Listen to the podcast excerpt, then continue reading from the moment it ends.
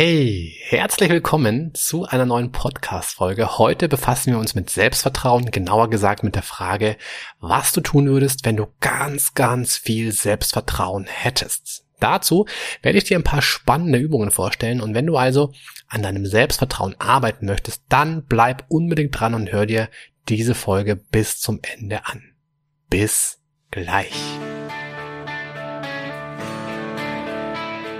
Was würdest du tun, wenn es keine Grenzen gäbe und du alle Möglichkeiten hättest? Herzlich willkommen bei Mind Skills to Go, dem Podcast für alle, die über sich hinauswachsen wollen.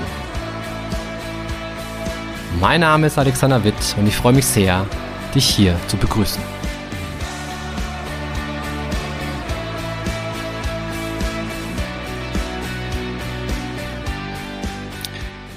So, heute geht es ums Thema Selbstvertrauen. Und ähm, ich muss da gleich an eine kleine Geschichte denken, die ich, äh, die mir noch so in Erinnerung ist von früher. Also wie ich ja schon mal in ein paar anderen Podcast-Folgen schon gesagt habe, ich habe früher viel, viel Fußball gespielt.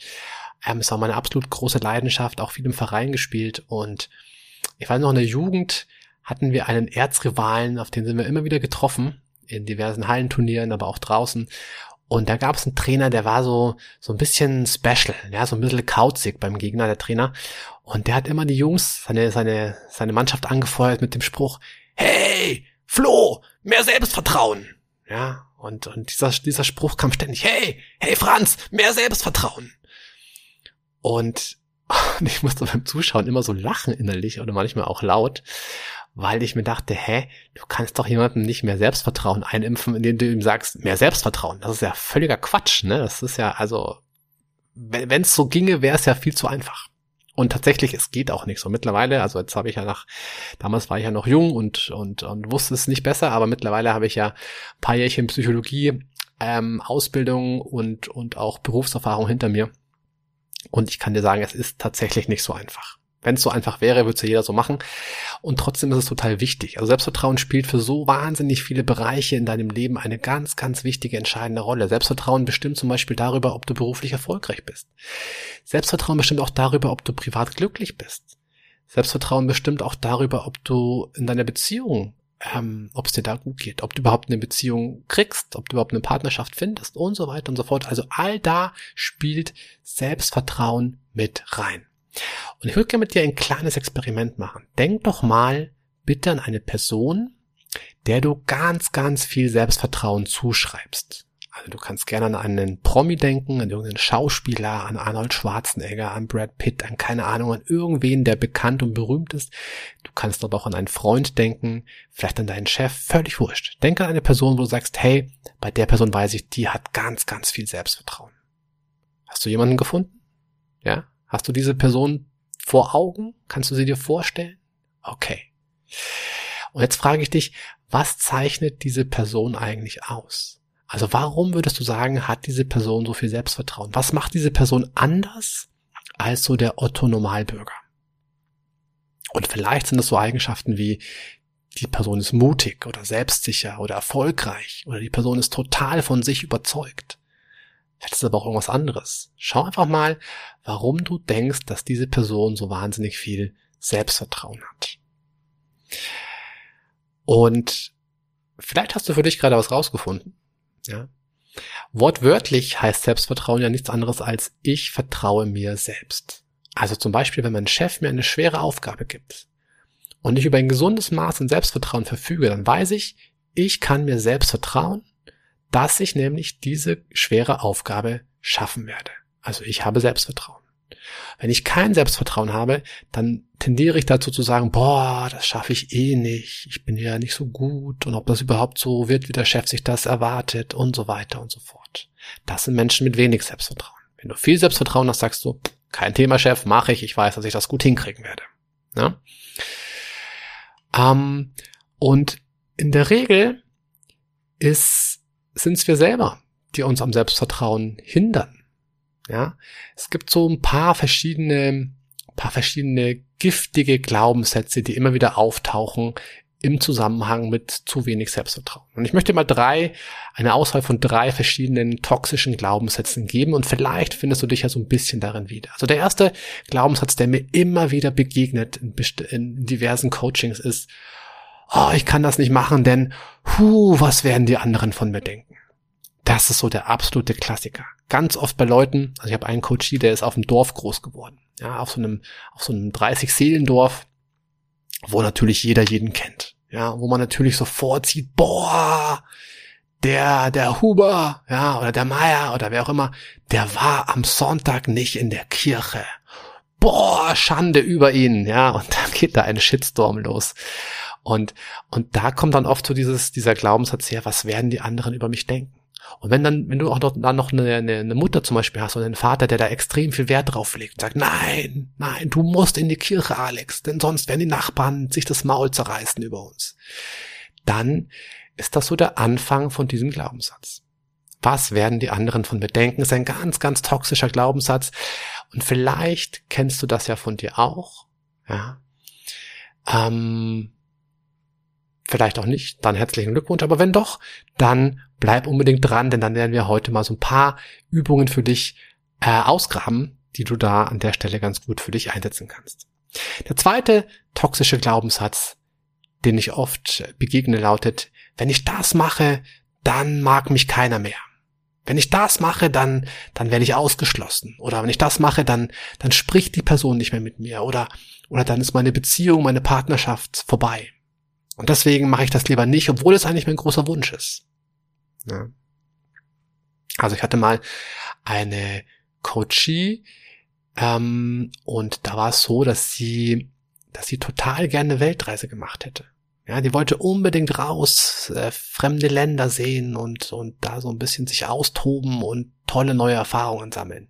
Leider hatte sie als Freund, als Partner einen, der der so ein typisch bayerischer, gemütlicher, ja, vielleicht auch Grandler war, gell, der gesagt hat, na, Horm ist am schönsten und äh, ich bleib hier.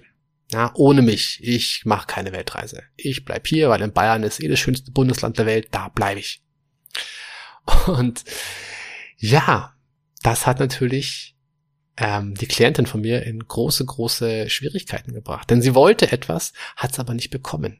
Und und ihr Glaubenssatz hat dir nicht dabei geholfen, denn der Glaubenssatz war nämlich genau das. Wenn ich jetzt auf meinem Wunsch, auf meinem Traum bestehe, dann geht meine Beziehung in die Brüche. Ja, also ist sie bei ihm geblieben, war unglücklich.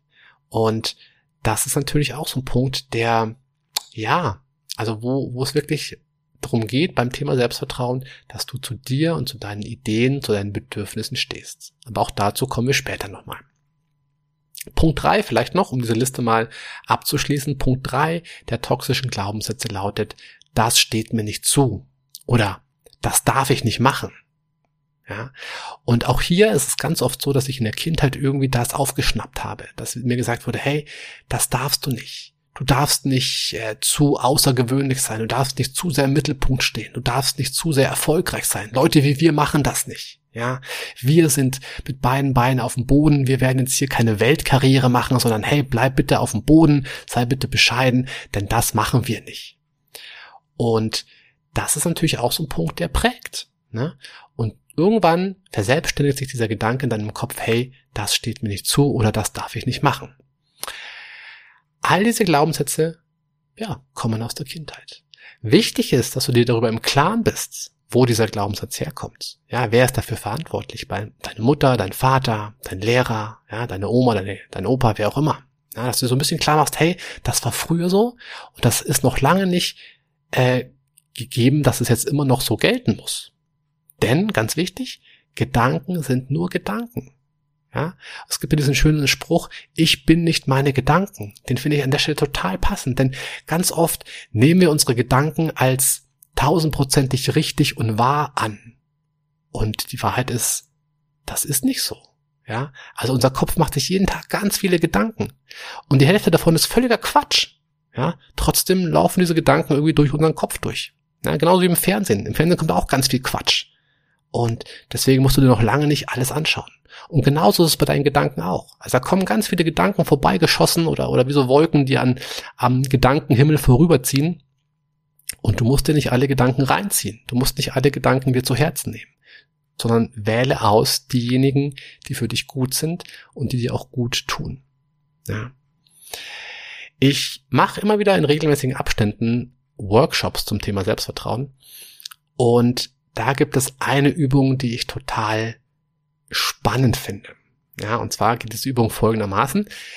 Stell dir mal vor, du wärst todkrank. Brrr, ganz gruseliger Gedanke. Ne? Also, ganz viele Teilnehmer sagen dann an der Stelle, boah, Alex, nein, nein, diese, diese, diese Übung finde ich furchtbar. Ich will mir nicht vorstellen, dass ich, dass ich gleich sterben muss. Okay. Tu es bitte einfach trotzdem mal. Ja, denn, hey, let's face it, das ist ja die Realität. Irgendwann werden wir alle sterben. Auch wenn wir es vielleicht nicht möchten, auch wenn das ein Gedanke ist, der super unangenehm für uns ist. Aber hey, wir werden irgendwann nicht mehr da sein. Und jetzt machen wir mal einfach für, äh, für dieses Experiment, mach diesen Gedanken noch einfach mal kurz mit. Ja, also angenommen, du bist todkrank und hast nur noch fünf Jahre zu leben.